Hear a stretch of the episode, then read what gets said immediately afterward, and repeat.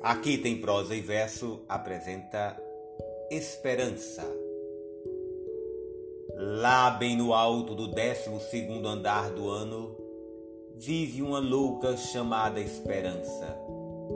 E ela pensa que quando todas as sirenas, todas as buzinas, todos os recos tocarem, atira-se.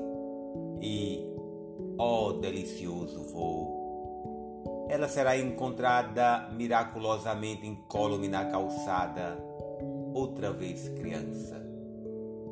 E em torno dela indagará o povo: Como é teu nome, meninazinha de olhos verdes? E ela lhes dirá: É preciso dizer-lhes tudo de novo. Ela lhes dirá bem devagarinho, para que não esqueçam: O meu nome é Esperança. Mário Quintana.